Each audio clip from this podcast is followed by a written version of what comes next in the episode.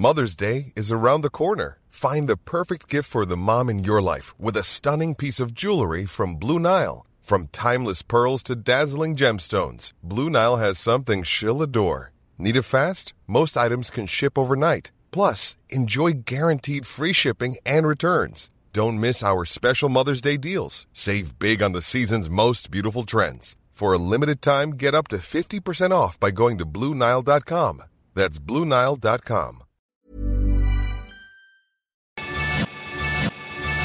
cuento, te lo cuento. Tu dosis diaria de noticias. Muy buenos días y bonito inicio de semana. Para que empieces la semana con toda la actitud, aquí te traemos tu dosis diaria de noticias.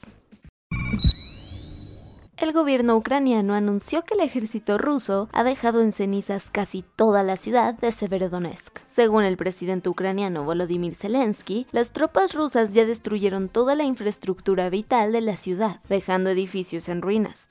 Y es que según el mandatario, las cosas en este campo de batalla están muy difíciles y puede que pierdan el control de este bastión tan importante en la región.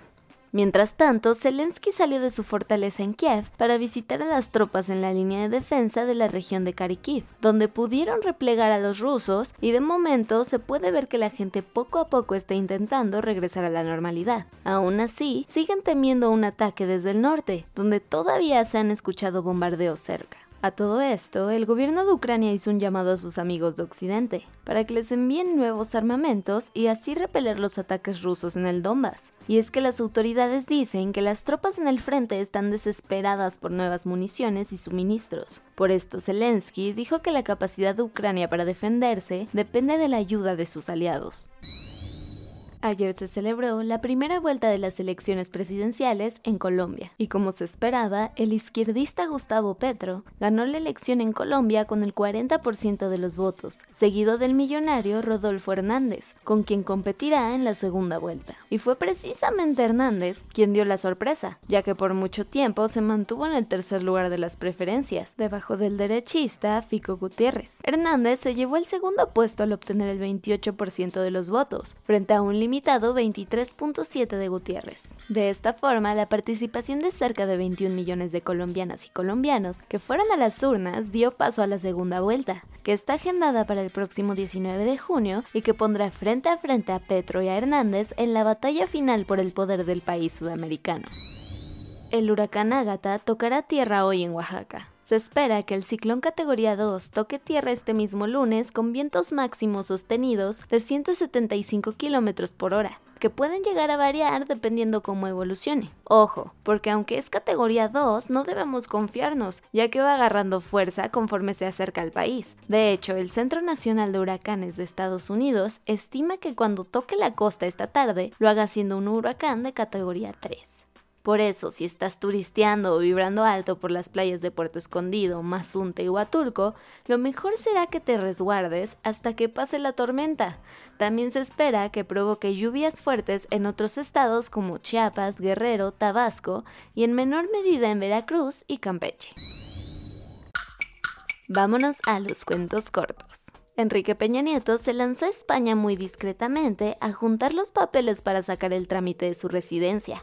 Pero ojo, porque no hablamos de cualquier residencia, sino la que te dan junto con una Golden Visa o visado dorado. Un papelito que solamente se lo dan a aquellas personas que invierten o compran inmuebles por al menos 500 mil euros, o sea, unos 10.5 millones de pesos. Vaya, vaya.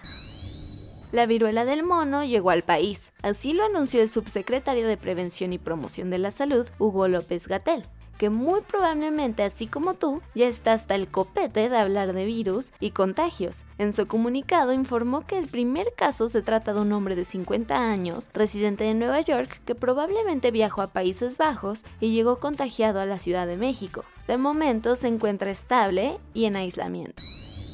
En medio del luto y la indignación, Joe y Jill Biden visitaron este domingo el poblado de Uvalde, lugar del atentado donde 19 niñas y niños fueron asesinados junto a sus dos maestras en la primaria Rob. El presidente y la primera dama llegaron en su limusina negra al monumento improvisado que pusieron los familiares de las víctimas en las inmediaciones de la escuela. Allí lamentaron la tragedia y se vieron las caras con líderes comunitarios y familias.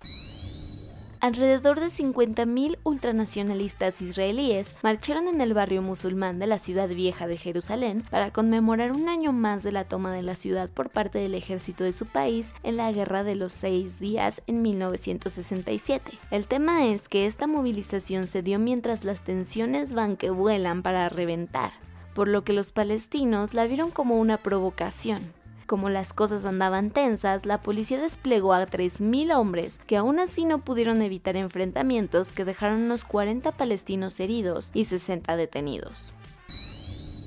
No fue su cumpleaños, pero la Gioconda disfrutó de un pastelazo. Y no, no es broma.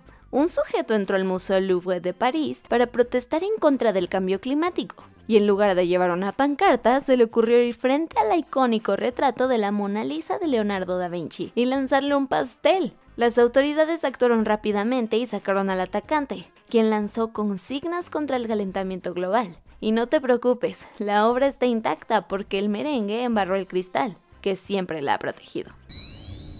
De México para el mundo, el piloto mexicano Sergio Checo Pérez dio una de las mejores carreras de su vida y logró llevarse el Gran Premio de Mónaco, uno de los circuitos más icónicos de la Fórmula 1. En una complicada carrera, Checo cruzó la línea de meta en el primer lugar para convertirse en el primer piloto mexicano en acumular tres triunfos en Fórmula 1, superando el legado de Pedro Rodríguez.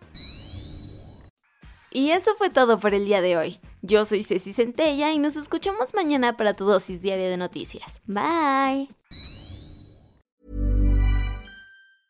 En Sherwin Williams somos tu compa, tu pana, tu socio, pero sobre todo somos tu aliado, con más de 6.000 representantes para atenderte en tu idioma y beneficios para contratistas que encontrarás en aliadopro.com. En Sherwin Williams somos el aliado del PRO.